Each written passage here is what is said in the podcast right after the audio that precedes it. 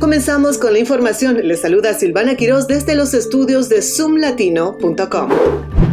El Departamento del Tesoro de Estados Unidos ha anunciado la implementación de un programa piloto de un sistema de presentación gratuita de impuestos el próximo año. Esta iniciativa busca proporcionar a los contribuyentes una opción fácil y gratuita para presentar sus declaraciones de impuestos directamente ante el Servicio de Impuestos Internos, IRS, en lugar de depender únicamente de software desarrollado por empresas privadas. Aunque no incluirá la opción de declaraciones prellenadas con información del IRS, esta medida representa un paso significativo hacia la provisión de una opción gratuita y accesible para presentar impuestos después de años de depender únicamente de empresas privadas.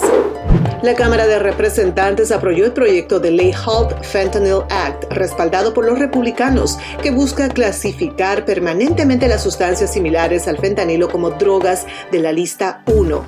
Aunque cuenta con el respaldo de la administración Biden, los demócratas expresaron preocupación por su enfoque en encarcelamiento en lugar de prevención y programas de tratamiento. La ley busca combatir la crisis de opioides y fortalecer la aplicación de la ley contra el fentanilo y sus sustancias relacionadas.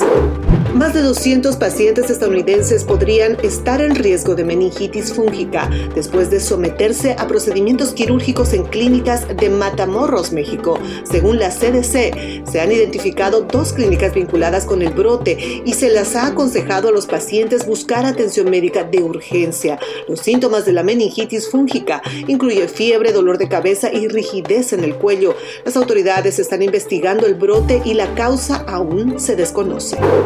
Estas fueron las noticias más importantes del momento. Desde los estudios de zoomlatino.com los invito a visitar nuestras redes sociales para estar siempre muy bien informados. Hasta la próxima.